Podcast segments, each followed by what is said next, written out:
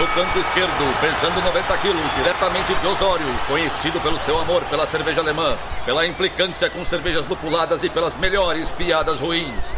Henrique, sem prestígio, Boaventura. No canto direito, pesando 73 quilos, diretamente de Iraí, o príncipe do azedume, confeiteiro das pastry stouts, senhor das cajuminâncias, Estevão Careca Quitó. Vocês estão prontos? Começa agora o Braçagem Forte!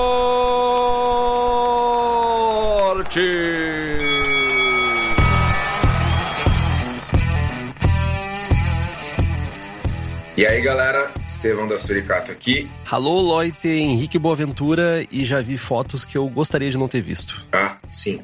Agora que eu fui relacionar o tema. Agora que tu foi ler o nome da pauta.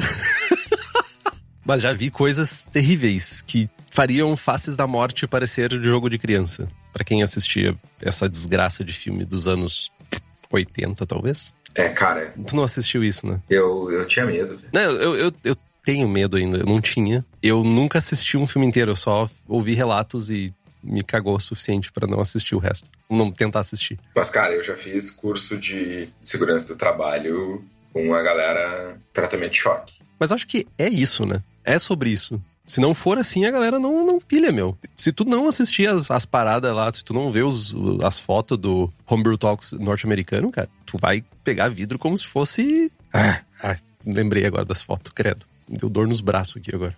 Mas enfim, para quem não, não leu o título, para quem é assíduo, esse é o programa 152. Ele era para ser a continuação de Malte, mas a gente fez uma inversãozinha para facilitar a nossa vida. A gente não gravou semana passada e a gente tá gravando essa semana aí meio que saindo de algumas dificuldades aí, umas tempestades da vida. E esse é o programa sobre segurança na cerveja. Crocs não é EPI. E com isso, talvez eu ganhe a inimizade de algumas pessoas que usam o Crocs aí pra fazer cerveja em casa. Abraço, Alan. Abraço uma galera do grupo, né? Bah, uma galera. O Alan foi o influencer. Eu lembro do Rodrigo usando também. Ah, é verdade, o Rodrigo Reis usa. Verdade. Enfim. Mas enfim. Estevão, antes de a gente entrar nesse assunto macabro, por assim dizer, conta pra gente aí o que aconteceu na tua vida essas últimas duas semanas aí. Então, gurizada preparativos para o BCS a mil. Tô perdendo os cabelos que eu não tenho. Para quem não sabe, o BCS é o baile do chopp suricático. É a nossa festa de aniversário. Esse ano vai ser diferente. Era uma festa fechada, com ingresso e tal. Mas, cara, outro momento. Não me sinto confortável de fazer uma festa fechada. Acho que, sei lá, acho que é um momento de celebração com o maior número de pessoas possível, não de fazer um evento fechado para não tantas pessoas. Então a principal mudança é essa, vai ser um dia de bar aberto, das 3 da tarde às 11. E, cara, várias novidades, servas novas, smooth sours, algumas convidadas, rango da cozinha nova que está começando na Cubo, então vai estar tá massa. Mas tá, até o momento tá traumático. E ontem tava fazendo uma collab que infelizmente não vai ficar pronta a tempo do BCS. Mas tava fazendo uma collab de churros. Mano, eu acho que eu nunca comi tanto churros na vida como ontem. E, sei lá, sorte que eu não sou diabético. Ainda. Porque foi força de churros, velho. Tu sabe como é que tu fica diabético? Assim. Mano, smooth sours, velho. Lutei bravamente, mas caí.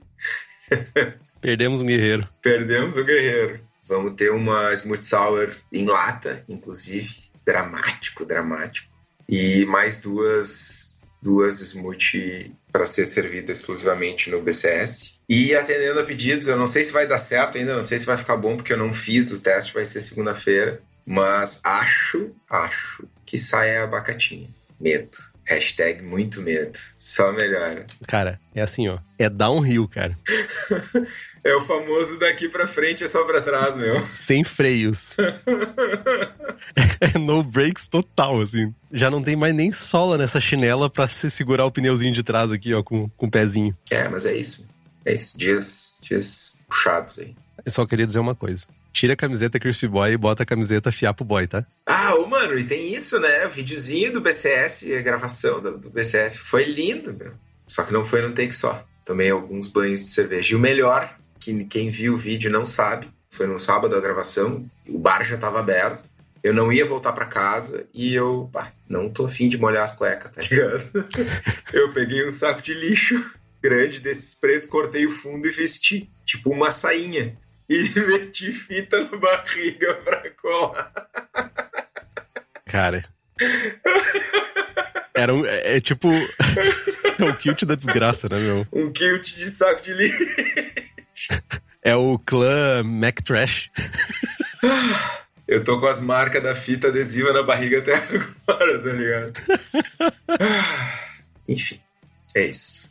E tu, meu? Cara, a vida tem jogado no hard ultimamente comigo. Sem me delongar muito sobre o assunto, mas eu vim aí nos últimos meses lidando com um problema familiar aí de saúde e chegou no resultado inesperado de, do falecimento do meu pai. Nem vou falar muito sobre isso, foi um momento bem difícil, foi, mas passou e a gente tá aí crescendo em cima disso, voltando a caminhar direitinho aí. E como merda nunca é pouca, eu peguei Covid também. Então, tipo, eu tô, tô saindo agora, primeiro dia, provavelmente, pós o, o, o, isolamento de Covid. Então a vida tá jogando no pesado. Perdi um pouco de paladar e de aroma, que era tudo que eu mais temia, mas tá voltando aos pouquinhos, o que pelo menos me deixa um pouquinho menos assustado. Mas é isso, basicamente. É isso que tem tomado meus, meus tempos ultimamente. Em paralelo, eu queria fazer uma sugestão de um livro para vocês lerem. Essa, essa seria a hora de falar sobre um livro de autoajuda, né? Tipo, e total perdeu o caminho, assim, mas. Não, eu vou falar pra vocês lerem um livro chamado Dilema do Onívoro, do Michael Pollan. Sim, eu tô meio fanboy do Michael Pollan. Mas é bem interessante. Sobre o porquê que a gente se alimenta do que a gente se alimenta. E, tipo, por que o milho é bem mais que mimimilho. E é meio perigoso o rolê, assim. Mas enfim, é isso. Ah, é, tipo, tem umas histórias muito massa. E, tipo, por que, que o milho se tornou esse cereal gigante? O milho, ele é o cereal mais plantado e usado no mundo. Não é o trigo, não é a soja, é o milho. Eu não sabia disso. É o milho depois a soja. Eu achava que era soja e depois o milho. É, se parar pra pensar, né, vamos discutir grãos. É, isso é para outro programa. Para o programa de adjuntos. Não, tipo assim, meu, num supermercado norte-americano, 17 mil produtos, e eu não tô falando de produtos alimentícios, levam milho. 17 mil produtos. Interessante. Então, lógico, tem adaptações para mercados, né? Aqui talvez a gente use menos, mas tem uma ideia de que mais de 50% dos carboidratos consumidos pelos, por um norte-americano é composto de carboidratos vindos do milho. 50%, cara. É muito bizarro. Enfim, fica a dica de livro. Tô um quarto dele já lido. E é muito bom e muito, muito mind-blowing, assim, as cabeças explodindo o tempo todo. Mas como o Estevão falou, estamos aqui ao vivo nesse horário matutino, bom humor, alegria e felicidade, olhos bem abertos mas a gente está aqui na presença de nossos queridos apoiadores e apoiadoras do Braçagem Forte, que além de acompanhar essa gravação, sem cortes, tem acesso a benefícios como sorteio de equipamentos, livros e merchans, merchans exclusivos para apoiadores, participação no melhor grupo de WhatsApp cervejeiro do país, Boteco Forte, avaliação de cervejas e muitas outras coisas. Estamos devendo as duas, inclusive. Então, se você quer ter acesso a tudo isso e mais, faça como Alan George, Camila Vec, Carlos Alberto Poitevan, Diogo Longo, Fábio Luiz Bossada, Felipe Augusto Kinzer, Felipe Lécio, Gabriel Mendes de Souza Martins, Christopher Murata, Luiz Henrique de Camargo, Rodrigo Cervelin, Thiago Gross, Welita de Oliveira Ferreira e um secto de outras pessoas e nos apoie pelo link do Apoia-se, que é o apoia.c barra abraçagem traço forte, o link tá aqui no post. Queria também dar uns dois disclaimers. Essa pauta foi uma sugestão do nosso apoiador Sérgio Golder e ela teve meio que origem numa discussão que a gente teve no grupo sobre um infortúnio que rolou numa cervejaria recentemente, onde um. Recentemente, não tão recentemente, mas quando eu fiz a pauta era recentemente. Quando morreu um profissional ao dar uma manutenção no fermentador da cervejaria e tinha uma concentração de CO2 e a pessoa veio a falecer dentro desse fermentador. Então a gente resolveu que seria a hora de a gente conversar um pouquinho sobre isso.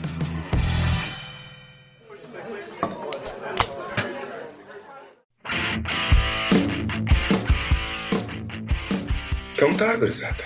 Começamos com histórias de terror. Primeira delas, primeiro item, na verdade, né? Tudo isso são possibilidades de acidentes. Nos Estados Unidos é muito comum pelo menos era bem mais comum, acho que está tendo uma migração aí para outros tipos de fermentador, mas era muito comum a galera fermentar em bombonas de vidro, os carboys. E tem, cara, no Homebrew Talks tem fotos, imagens de acidentes bizarros com os carboys de vidro estilhaçados. Cara, aqui não é muito comum. É bem raro, né? É bem raro ver.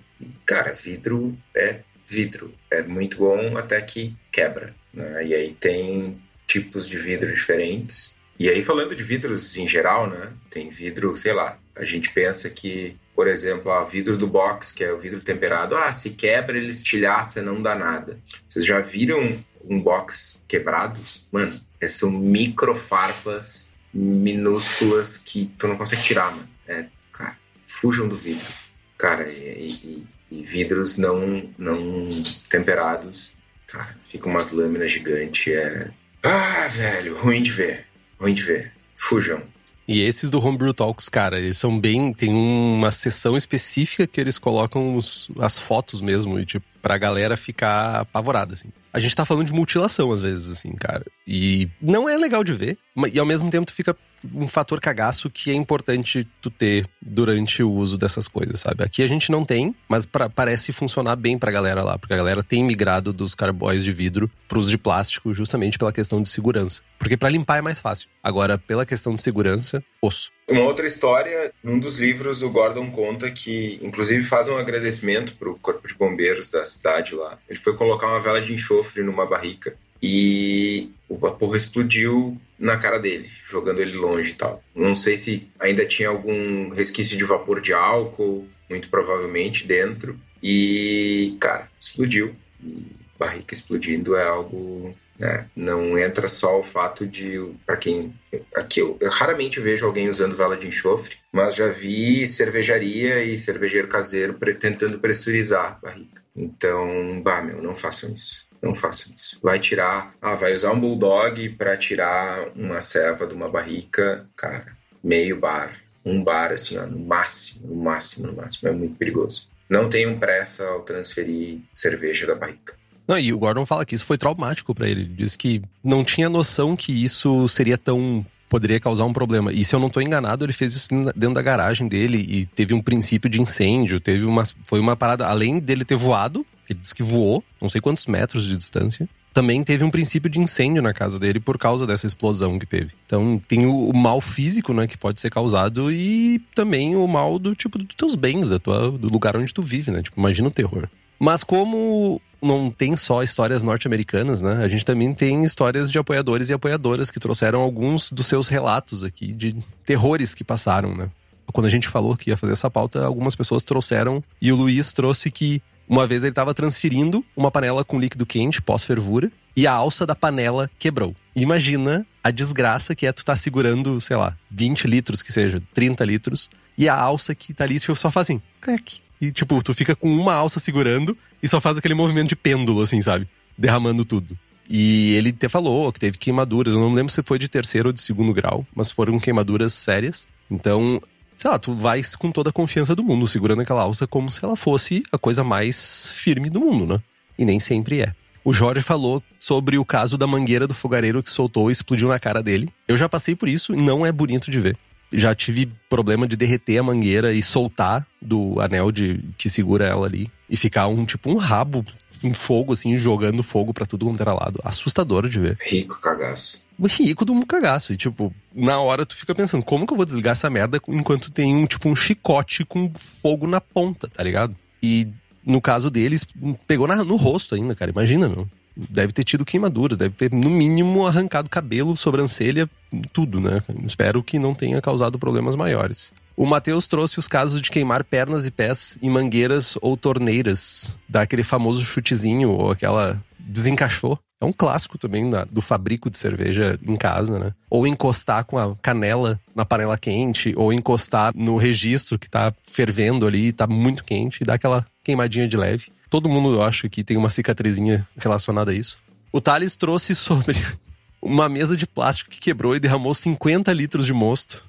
Essa foi a receita de desgraça. Eu acho que ele tava prevendo isso. Ele sabia que em algum momento ia acontecer isso, né? Mas, cara, mesa de plástico não sustenta nem os pratos que estão em cima dela, né? Então, quanto mais uma panela com 50 quilos em cima. Não vai dar. Não dá. Eu acho que as cadeiras não, não suportam 50 quilos, gente. E o Giovanni falou que foi fazer uma kettle sour e usou uma lâmpada para manter a temperatura e quase prendeu fogo na casa. É, né? Geralmente a galera bota uma lâmpada ali dentro, bota virada para algum lugar para não dar muita claridade, para ficar mantendo a temperatura, uma lâmpada incandescente. Mas lâmpada incandescente, ela gera calor e às vezes um calor bem alto, dependendo de quantos watts tem a lâmpada, né? E derrete. Mas tem uma coisa que se o Giovanni, cara, se o Giovanni tivesse fazendo uma cerveja lupulada, ao invés de fazer esses azedume, ele não teria esse problema. Ele não estaria passando por problemas de segurança. E falando em lúpulo, quem traz os lúpulos com mais óleos essenciais do mercado é a Hops Company. Ela é especializada em fornecer lúpulos selecionados diretamente de fazendas para cervejarias no Brasil. Visitam os produtores, buscam novas variedades e lotes que se destacam sensorialmente. E a partir agora de janeiro de 2022, eles estão trazendo mais detalhes ainda dos lúpulos que eles comercializam, com detalhamento laboratorial de óleos, choice e terpenos para cada lote de lúpulo que eles vendem. Então, caso tu tenha interesse nos lúpulos da Hops Company para sua cervejaria, entre em contato com eles pelo hopscompany.com ou pela página da empresa no Instagram. Dando continuidade à desgraça, Mamute sobre erupção em Ellermeyer. Também uma, além de ser uma desgraça pro teu fogão, acabar com o teu fogão, é perigoso. Quem nunca viu, tá saindo ali, bah, saindo o moço por cima do Ellermeyer, botar a mão direto, sem nada, queimadura. Ou botar o dedo para tentar estancar. Queimadura, gente. Não só isso, uma coisa que eu já vi algumas pessoas fazerem é, não sei porquê, tá fervendo o Erlenmeyer com um papel alumínio em cima. Aí a pessoa pega e tira o papel alumínio e olha dentro. Eu não sei por que, as pessoas fazem isso. Eu já vi vídeo das pessoas fazendo isso. Eu não, não sei o que, as pessoas querem ver lá dentro. De, tipo, vem aquele vapor no olho. Gente, vapor queima também. Vapor queima. Douglas com resquício de água no tiller de imersão ou a versão caseira de um geyser fatal. O que, que acontece é que geralmente fica um pouquinho de água dentro dos tillers de imersão. E quando tu tem um pouquinho d'água e uma temperatura de 100 graus, aquela água vai sair que nem uma bala de canhão e com vapor e água junto na ponta do tiller. E aquele primeiro jorro vai sair pelando lá, vai sair arrancando pedaço. E a galera não se lembra disso na hora de colocar nas primeiras duas vezes. A terceira vez tu já tá um pouco mais sofrido da vida e tu já pensa. Mas as primeiras vezes vai dar aquela guasqueada e tipo, vai sofrer, vai sofrer. Aí tiveram relatos sobre choques mil de quem usa equipamento elétrico. Tem o caso que eu já falei do meu derramamento de cerveja, que eu terminei de fazer uma cerveja. Eu tinha um brew stand que era meio manco. E botei os 30 litros na ponta. E quando foi esvaziando a panela que estava enchendo o fermentador, só fez assim. Caiu. 30 litros esparramados por toda a minha área de serviço. Foi uma desgraça para limpar. Inclusive, eu devo ter mosto ainda no chão. E tem o caso da explosão do barril de frutas, né? Do Estevão na sala dele, que ele ainda tem frutas espalhadas pela casa, segundo ele diz. Cara, o mais bizarro é que nesse caso eram dois fermentadores de vidro. E. Cara, podia ter dado uma merda muito. Na, na real, não muito, porque eles estavam enrolados num, em toalha. Tipo, estavam no meio de outras coisas embaixo da escada, então se tivesse explodido. Mas, por sorte, eu desentupiu o airlock com a pressão. E aí, deu o jato de serva para cima. Mas, né, dramático. Essa da geladeira, eu tenho um amigo, o Gibe, que tinha uma geladeira que a porta, a parte interna da porta, assim, parecia uh, vela derretida. Tipo, a, a, porta toda pelo lado de dentro, toda deformada por causa de uma lâmpada. E eu já fiz essa também, de ter uma lâmpada incandescente com um soquete de plástico. E aí, ah, não, lâmpada incandescente, luz. Fui lá e meti um papel alumínio em volta da lâmpada. Deu, tipo, dois minutos começou um fedor de queimado. Eu, hum, algo de errado não está certo. E aí consegui ver a tempo que o negócio já estava derretendo, assim, porque né, o papel alumínio concentrou calor no soquete ali. Por favor, soquete de porcelana, lâmpada de baixa voltagem, baixa potência. Eu sempre vou falar litragem, watagem e tem uma metragem pro Estevam baixa potência, ou se não, usem aquelas lâmpadas específicas para chocadeira, que elas são de porcelana, não emitem claridade, mas elas são uma resistência para esquentar. A outra possibilidade bem bizarra do Erling, que eu já me queimei algumas vezes, é que tu tá fervendo ali sem o papel alumínio. Começou a ferver, ah, não botei a droga do papel alumínio, vou botar o papel alumínio para dar uma sanitizada. Aí tu vem e bota o papel alumínio em cima e, tipo, fica tentando fechar. Quando tu aperta, sai o vapor por uma flestrinha e te queima bizarramente. Estupidez. Humanos, né? Bom, vamos lá. Falando de uma maneira geral, tentando passar sobre as etapas do processo que oferecem risco, né? A gente tem diversos momentos que, que a gente está trabalhando no automático, na rotina, e a gente não repara que essas etapas trazem algum tipo de risco né, à saúde e integridade física. Não vai ser incomum a gente, ao longo do programa, encontrar aí alguns momentos eureka e se dar conta de que tem um risco envolvido. E a ideia é essa, que a gente possa pensar, ponderar sobre o nosso processo dentro de casa e, e fazer as adaptações necessárias para não se estrepar. Cara, primeira coisa, transporte de peso, panela, saca de malte, fermentador. Né? Normalmente a gente transporta as coisas da pior forma possível, fazendo força com as costas, com a coluna, usando umas posições aleatórias né? Beleza, para a gurizadinha que tem 20 anos ainda não é um problema, mas sim, vocês envelhecerão também e vão ferrar as costas também. Você já está ferrando suas costas. A conta que vem depois. Cara, a gente pode gerar aí desde lesões mais simples, né, dor muscular e tal, até um problemas maiores de hérnia.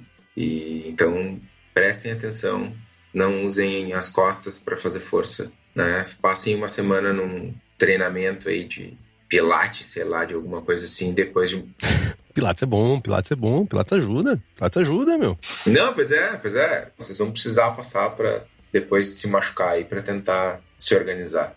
Mano, eu tô meio ruim das costas já. Esse é um dos males que eu que eu levo. Bom, outra coisa, queda de equipamento. Cara, espaço grande e organizado é um luxo que nem todo mundo tem. E mais que isso, organização é um talento que nem todo mundo tem né? E, cara, a gente tenta mil malabarismos. Eu sou o cara do telhado de vidro aqui, porque eu guardava todo o meu equipamento no lavabo de casa. Por anos a patroa brigava comigo que não tinha o um lavabo. Uma panela em cima, dentro da outra, dentro da outra, em cima da outra, tudo em cima do vaso, do chão ao teto, tá ligado? Uma matriótica de panela. Mano, abria a porta e o negócio vinha, sabe? Então, cara, tu vai fazer gambiarra, tu vai empilhar as coisas, elas vão cair. Às vezes é uma colher, às vezes é uma panela, às vezes é um barril.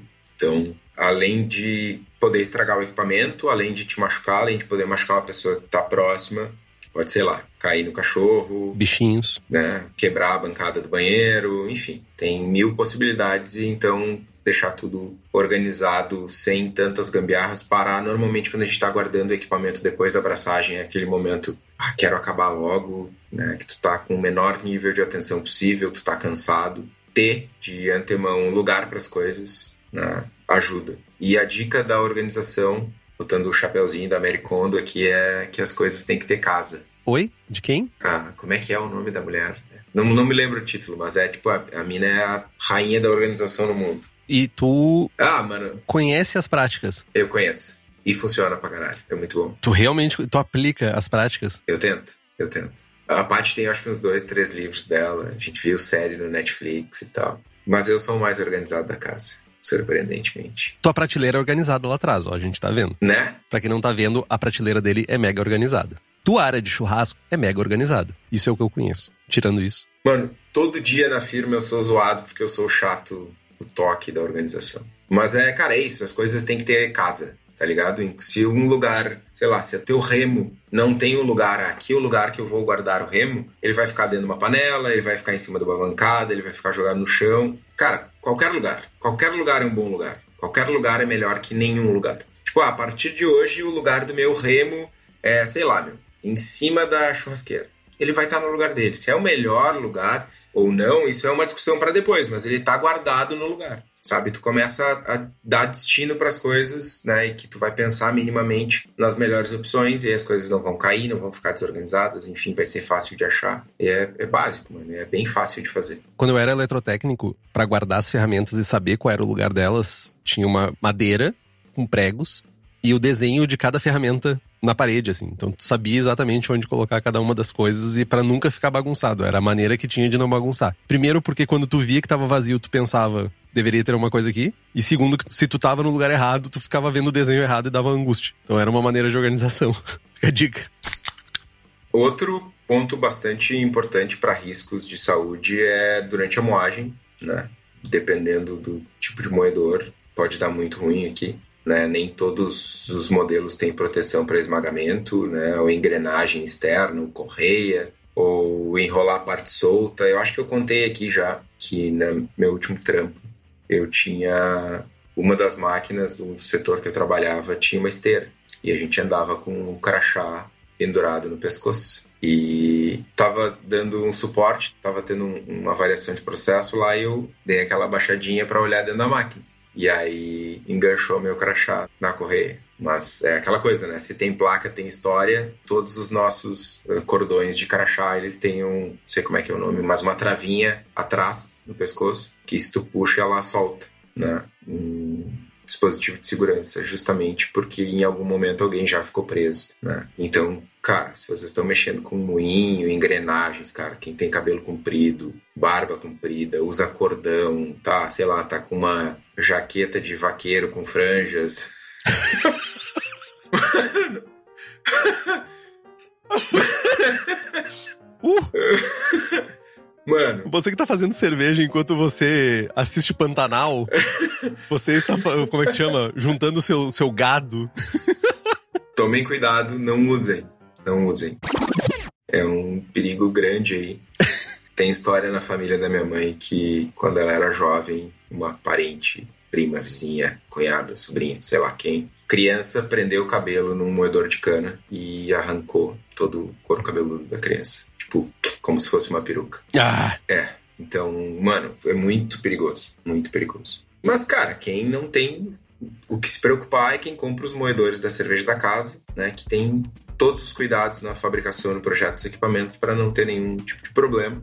E a cerveja da casa fabrica os próprios equipamentos, equipamentos voltados para nós, para cervejeiros caseiros. Então fiquem ligados que eles sempre estão lançando novidades para facilitar a nossa vida. Para quem é da região metropolitana de Porto Alegre, é só dar um pulo no espaço da Cerveja da Casa, na rua Paracatu 220, no bairro Igara, em Canoas. E para quem não é daqui, é só acessar o site cervejadacasa.com, lembrando que a gente tem as receitas do Braçagem Forte, American IPA, Double IPA, Haze IPA, American Porter, Goza, Ordinary Beer e Rauch Beer. Usando o código Braçagem Forte, tudo junto e minúsculo, tem 5% de desconto e pagando à vista na mascada, uma em cima da outra, mais 5% de desconto. Corre no site, garante a tua receita e o link tá aqui no post.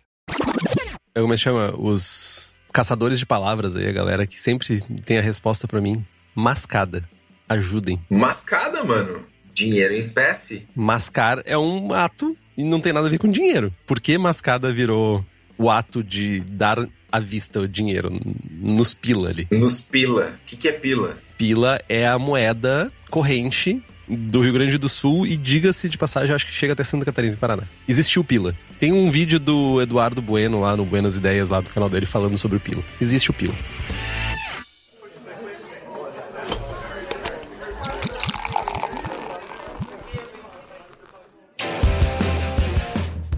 Na parte de aquecimento, nós temos dois caminhos aí, né? O elétrico, que pode gerar choque, ser eletrocutado. As pessoas acontecem esse fenômeno com as pessoas que fazem equipamentos meio tortos, não bem aterrados, não sabem o que estão fazendo, acontece. Ou pelo menos que as redes estão mal preparadas aí para receber uma potência. Eu não usei vantagem agora, Estevão. Thank you. Para receber essa potência de resistências que pode gerar incêndio, derretimento de fios, curtos-circuitos, e é um problema. Olhando pelo lado do fogo, para quem usa fogo, como eu, se queimar com fogareiro bagaceiro, mangueira que solta, pelo aquecimento de alguma superfície, pelo aquecimento de algum material que tu não cuida ali, encosta a perna, encosta a mão, mangueira que pode derreter e jorrar mosto para tudo quanto é lado, tem muitas coisas que acontecem. E também tem casos de algumas pessoas que fazem coisas mistas ainda, né? O fogo e elétrico, onde tu aumenta a complexidade de dar merda, né? Pode. O fator de dar merda aumenta quando tem eletricidade, líquido e fogo, né? Então, sempre mantenham cuidado. Equipamentos elétricos, preferencialmente distantes da água, isolados em cima de alguma superfície que não seja condutora.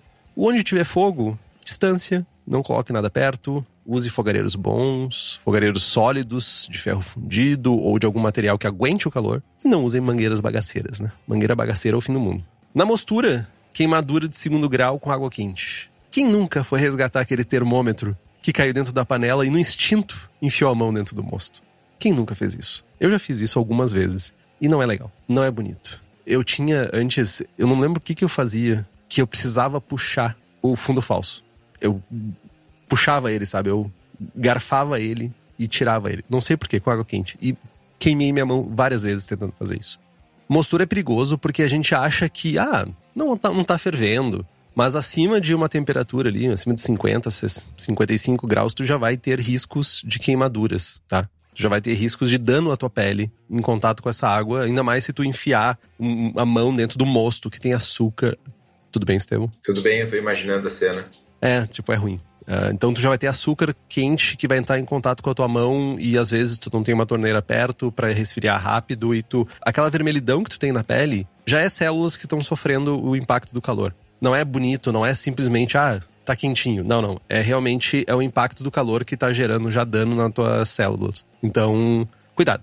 Fervura, queimadura de terceiro grau mil aí, né? Seja da panela que solta, seja de um chute num registro, seja na transferência de uma panela para outra, seja mil coisas que podem acontecer. Fervura, a gente está falando de líquido a 100 graus. 100 graus são queimaduras de terceiro grau que a gente está falando já. Lógico, ninguém aqui é médico, mas a gente sabe que tem temperaturas e certas temperaturas e certos tempos de exposição vão gerar queimaduras graves aí. Principalmente quando tu tá na, a 100 graus, exposições mínimas podem gerar queimaduras de terceiro grau. Então, muito, muito, muito, muito cuidado. No resfriamento, seja com chiller ou com uh, trocador de placas, aquela água quente do retorno, às vezes a mangueira solta, a mangueira, a pessoa não cuidou onde é que deixou a mangueira, a mangueira tá virada para a pessoa, tá nos pés. A pessoa não tem um EPI, não tem um material de segurança, não tá com tênis, tá de chinelo, tá de pé descalço. Já vi gente fazendo cerveja de pé descalço. E aquela água quente é uma, a primeira, as primeiras passadas de água, elas vão ser águas a 100 graus. 90 X graus, 90 graus, 85 graus. Isso já vai ser suficiente para causar danos para ti. No invase, a gente tá falando no momento que eu já vi histórias de terror e já vi coisas acontecendo que, por uma sorte do destino, as pessoas se mantiveram intactas. Mas, inclusive no grupo de apoiadores e de apoiadoras, já vimos casos de pessoas que usam contrapressão e usaram alguma garrafa com defeito, reaproveitaram alguma garrafa com um trincadinho na boca, alguma coisa assim. E as garrafas explodiram durante o processo de fazer a purga do oxigênio de dentro da garrafa. E essas pessoas já tinham algum cuidado de ter uma proteção para ficar isolado do, do vidro e não tiveram nenhum problema. Mas imagina tu tá ali fazendo esse processo, sei lá, sem camisa, e aquele caco de vidro voando em cima de ti, ou voando no teu olho, ou voando no teu rosto. Gente, dá para entender o quão perigoso é esse equipamento sem uso de EPIs mínimos, né? As garrafas bombas de priming também, as famosíssimas granadas de mão.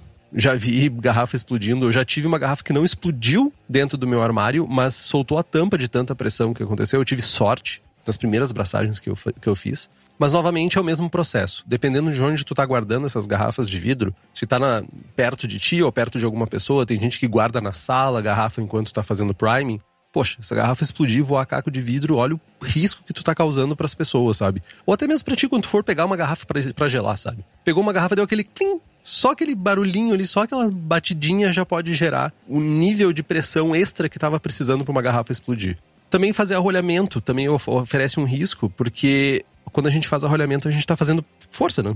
A gente usa um arrolhador para fazer força, seja no gargalo, ou seja no gargalo para fazer arrolhamento com aquelas maquininhas que eu não lembro o nome, que é duas alcinhas? Arrolhador. Não, aquele arrolhador de duas alcinhas. Arrolhador de mão. Arrolhador de mão, whatever. Ou seja, com aqueles arrolhadores de bancada que tu faz uma pressão na vertical, que tu vai fazer mais força ali, tu pode ter uma garrafa explodindo também, cacos de vidro mil voando em cima de ti. Pet que explode, keg que explode, a pressão ela causa isso também, né?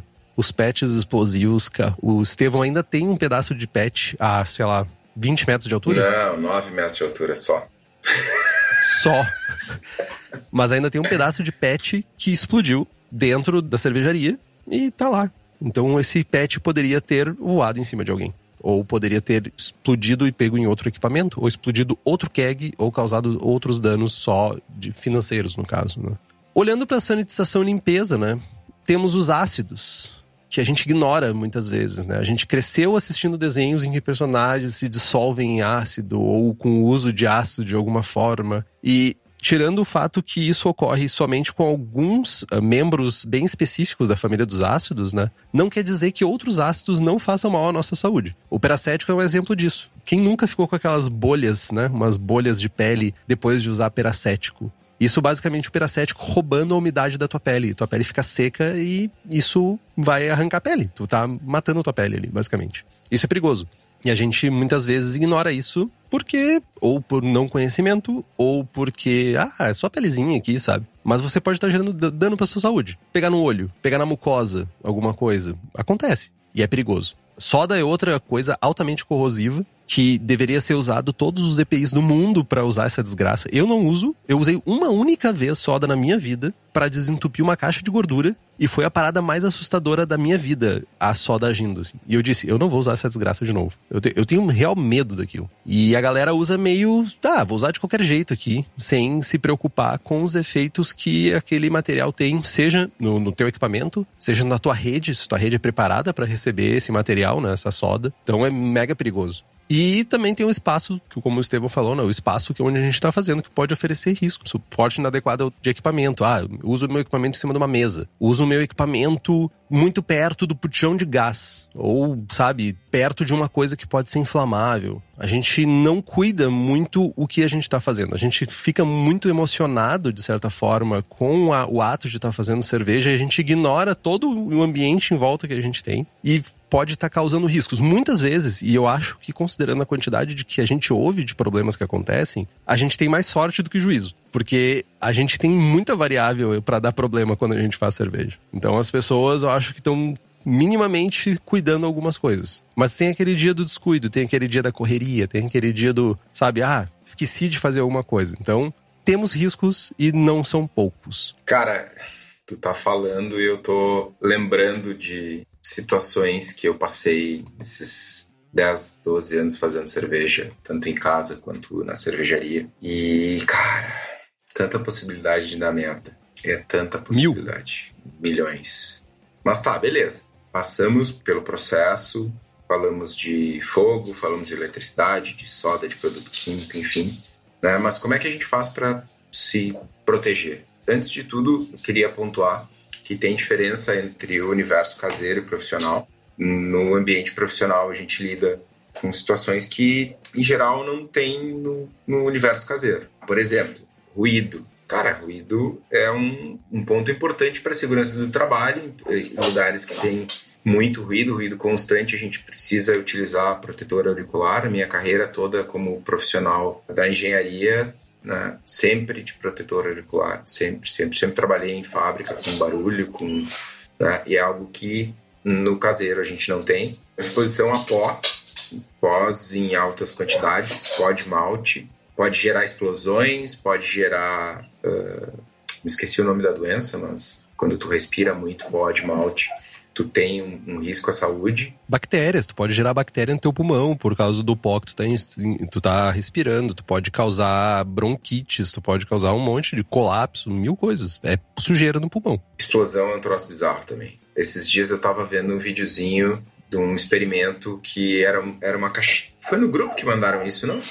Era uma caixinha com uma vela e um pouquinho de pó, assim, e aí tinha um dispositivo que jogava esse pó no ar. E, mano, era uma explosão, tipo, meu, nada de pó. Grosseiro, assim, era muito grande. E, enfim, transporte de peso, uma frequência significativamente maior, né? Morte a pessoa que inventou os kegs de 50 litros. Porque, cara, e aí vamos lá, né? Eu vou falar da minha culpa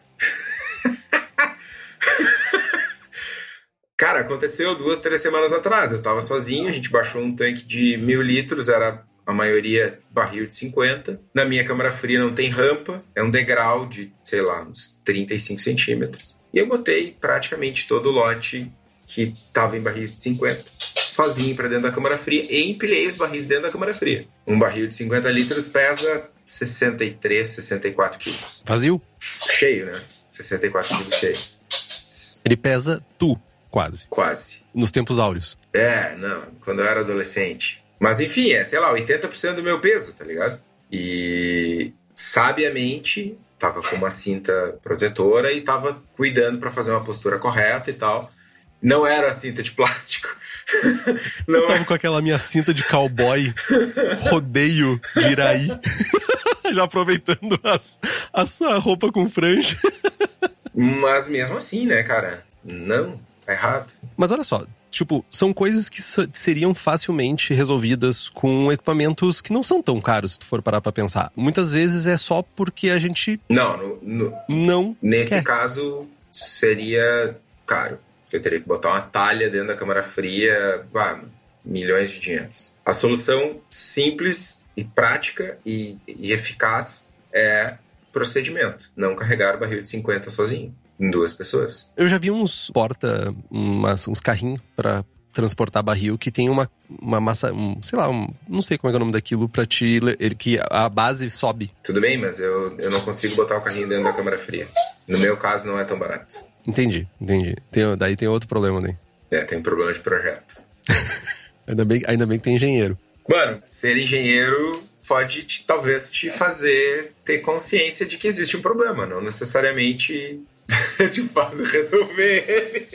Entendi. Tu é muito mais consciente do problema, não da solução. Não, às vezes até da solução, mas né? Outro ponto mega importante no universo profissional, e é bom falar isso, ácido nítrico. A gente utiliza para fazer pacificação de tanque, utiliza para fazer desincrustação, e eu já vi, pasmem, já vi responsável técnico de empresa de, de produtos químicos orientando a utilizar ácido nítrico a quente. Cara, ácido nítrico a quente, ele libera, sei lá qual é que é o gás, mas ele libera um, voláteis que são extremamente prejudiciais à saúde. Então, né, é um risco que não existe no universo caseiro, ninguém usa, ácido nítrico, ou quase ninguém, talvez agora o pessoal usando fermentadores de inox alguém queira se meter a usar, mas, meu, a frio sempre. E, cara, tem uma série de EPIs que a gente deve usar, não só no meio profissional, né? O ideal é ter alguém que, um técnico de segurança de trabalho, enfim, alguém que tenha um pouco, mínimo de conhecimento. Mas, cara, calçado adequado, antiderrapante, com biqueira. Se alguém vai trabalhar em câmara fria com proteção ao frio, luva, luva nitrílica, é importante na cervejaria não usar luva de látex, porque tem pessoas que são alérgicas, intolerantes, alérgicas. Não sabia. Uh, máscara, óculos de proteção, protetor auricular, e um negócio que a imensa maioria das pessoas não sabe, na indústria de uma maneira geral, é que os EPIs eles têm registro, tem o CA lá que é, cara, ele passa por uma validação, não é tipo, ah, botei a luva da minha mãe de paninho aqui que ela usa para tirar a panela de fogo, que eu luva de pedreiro. Receba, que eu quero dar luva de pedreiro. Receba. É, em casa isso funciona, né, ajuda a proteger e tal, mas na, no, no ambiente profissional é no-go, mano. Tu deu um EPI sem registro, sem tu ter um o teu funcionário que assinou, que recebeu o EPI, que tem treinamento, cara,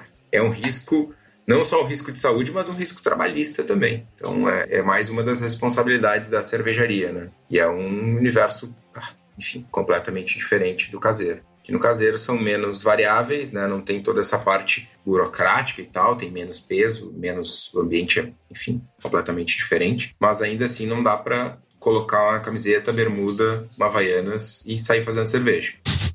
Crocs não é EPI, por mais que te proteja da sociedade, né? Cara, é só dar um, uma pesquisada isso na internet. Ah, calçado profissional tem Crocs profissional, se vocês fazem muita questão de usar o Crocs, né? Uh, mas, cara, sapato fechado, de preferência com material impermeável, máscara para moagem de grão, se tu moa em casa em ambiente fechado, roupa adequada, que não pegue fogo, que não seja, sei lá, tô braçando com uma calça de tactel e cheguei perto do fogo, de repente tu é a tocha humana, tá ligado?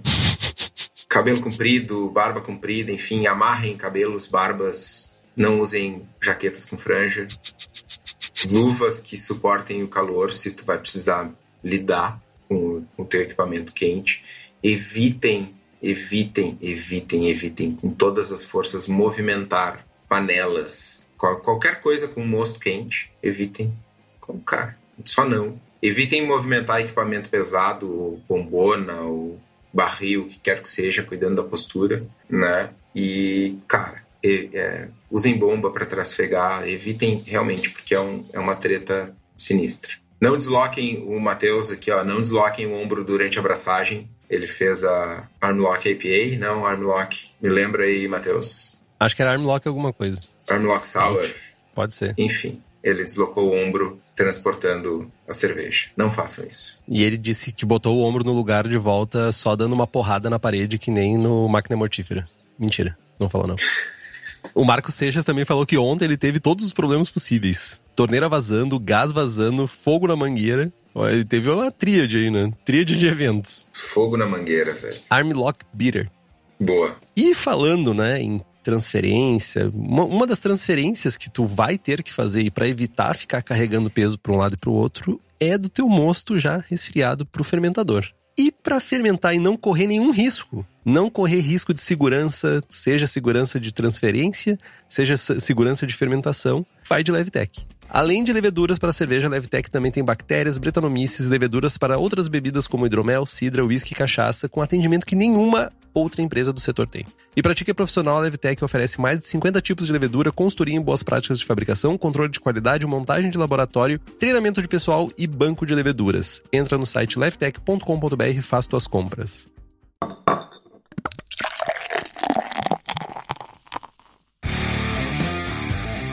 Cara, eu queria, antes da gente encerrar, fazer um rápido debate aí. Não um debate, mas pontuar, que é sobre o excesso de confiança. Ah, eu sempre fiz assim. E aí eu vou falar de coisas que eu faço, tá?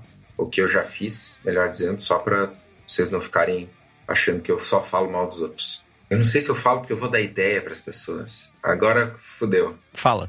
Meu, se tu já te jogou, botou o pezinho, enfia até a canela. Tipo assim, ó. A partir daqui, não nos responsabilizamos pelas suas atitudes.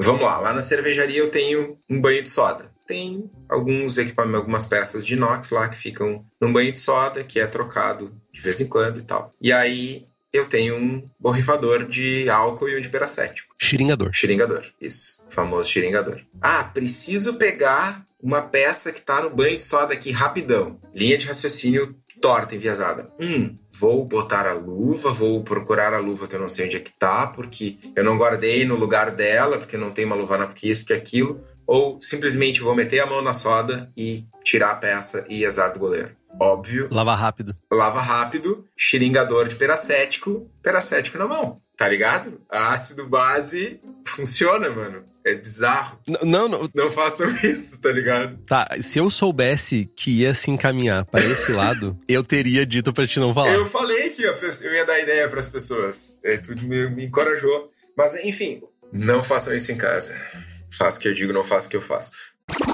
Bom, mas o, o meu ponto é o seguinte: a gente faz as coisas no excesso de confiança. Ah, eu fiz uma vez deu certo. Ah, uma vez eu carreguei em barril de 50 e não me doeu nas costas. Ah, uma vez eu subi num tanque de 10 mil litros com uma escada bamba com um saco de 10 quilos de lúpulo nas costas para fazer um dry hop. Cara, isso é uma coisa que a gente não falou nas cervejarias, né? Subir em escadas. Não. Cara, subir em escadas é uma treta. Né? Cervejarias com tanques grandes. É uma realidade no Brasil, né? É, a imensa maioria das cervejarias não tem plataforma, né? O cara sobe na escada, lá em cima, com um saco de lúpulo pesado, e aí de repente o cara faz o dry e a serva e rola uma erupção e, e, o cara balança e corre o risco de cair.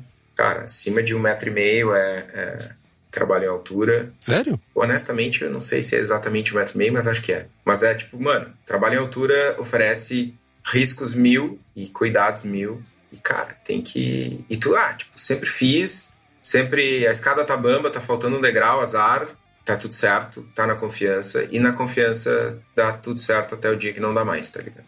E aí tu te esborracha no chão, tu toca fogo na mangueira, tu te queima com a panela que tava com a alça meio capenga e tu não trocou, tu. Ah, tá com uma fuga de eletricidade aqui, eu tô tomando choquinho, choquinho, choquinho, e de repente tu toma. Fica grudado. Um coice mais forte, é, enfim o excesso de confiança é algo, é um dos principais problemas, assim, né? Porque a gente, como é que eu vou dizer isso? a ameaça, a gente não sente medo para sempre, sabe? Tu vai andar numa montanha russa, tu, a primeira vez, nossa, que medo. Na vigésima quarta, tipo, tu tá com os bracinhos para fora e ahaha, ahaha. Né? Passamos por isso agora. Nos primeiros meses de Covid, não tinha ninguém na rua, todo mundo de máscara, ah, todo mundo cumprimentando de cotovelinho. Nos últimos meses aí é, mano, loucuragem. Aglomero. Espirrando na cara e tossindo. O, o medo não dura para sempre. E quando não tem mais o medo, tem que entrar o procedimento. Né? Tem que ser um pouco chato e fazer as coisas do jeito certo. E eu acho que isso é mais problemático. No universo profissional, tu ainda tem uh, mecanismos que te obrigam a criar esses processos, fiscalização e tudo isso. No ambiente caseiro, é a moda caralha. E essa confiança, esse excesso de confiança, ou esse deixar de ter medo, porque eu faço, eu já faço, porra, é a minha centésima abraçagem, sei lá. E daí tu pensa assim, ó, não, essa minha alça ela tá com a meio frouxa mesmo, mas daí eu boto mais peso pro outro lado, sabe? E no dia que tu te desequilibra e tu bota o peso de novo pro outro lado. Isso que é o problema para mim. Isso que é a problemática. Ah, mas eu faço assim, eu faço sem braçagens e nunca tive um problema, nunca me machuquei uma vez. Dependendo do problema que tu tiver, é uma vez só que tu precisa. Perder um dedo, ficar grudado em fio desencapado, seja lá, tapado, dando passagem pra tua panela, sabe? Tipo, é uma vez que tu precisa, tu não precisa de mil vezes. Então, esse excesso de confiança eu acho complexo, assim. E eu não tô dizendo que eu não tenho esse excesso de confiança ou que o Estevão não tem esse excesso de confiança. Todo mundo tem isso. Mas fazer a pauta. E umas pessoas têm excesso de confiança em excesso. É, também. Mas fazer a pauta me lembrou e me fez refletir sobre o meu processo. E, tipo assim, ó, se tem uma coisa disso aqui que eu faço que é errado, é o transportar peso. Eu transporto peso. Eu sei disso. Eu, eu tiro as panelas, a panela, na verdade. Eu transporto meu fermentador cheio. Eu faço isso. E isso vai me cobrar um custo, porque mesmo eu estando fazendo da melhor forma possível, eu não sou feito para estar tá carregando de cócoras um fermentador de 20 litros, tá ligado? Imaginei a cena. Pois é. Gente, acho que com essa, acho que a gente pode ficar pro final de semana com essa imagem de eu de cócoras segurando um fermentador de 20 litros. Ou tu quer tentar estragar essa imagem? Não, não, já tá, tá bom, tá bom. Já, já estraguei na minha cabeça. é isso então? É isso sobre segurança. Conseguimos assustar as pessoas e fazer pelo menos elas repensarem um pouquinho no seu processo para tomar um pouquinho mais de cuidado? Acho que não. Espero que sim. Então, compra os livros que estão no post, nós ganhamos uma porcentagem e você não gasta um centavo a mais por isso. Compre também as camisetas do Braçagem Forte na nossa lojinha, o link tá lá no site. Curta nossa página no Instagram e no Facebook. Estamos também no Spotify, Google Podcasts, Deezer. E se você gosta do programa e quiser fazer um review no iTunes, ir lá falar uma mensagenzinha de apoio para nós e a gente ler ela se ela for uma mensagem legal, vai ser bem massa. E dar as nossas estrelinhas, tão almejadas cinco estrelinhas no Spotify ou no seu agregador de podcast favorito. Isso é muito importante para nós porque a gente ganha divulgação e a gente vai mais longe. Compartilhe o episódio com seus amigos. Tem dúvida, sugestão de pauta, crítica, quer anunciar sua empresa ou seu produto? E-mail para contato abraçagemforte.com.br ou mande uma mensagem para nós no Facebook. É isso, Estevão. É isso. Braçagem forte. Braçagem forte.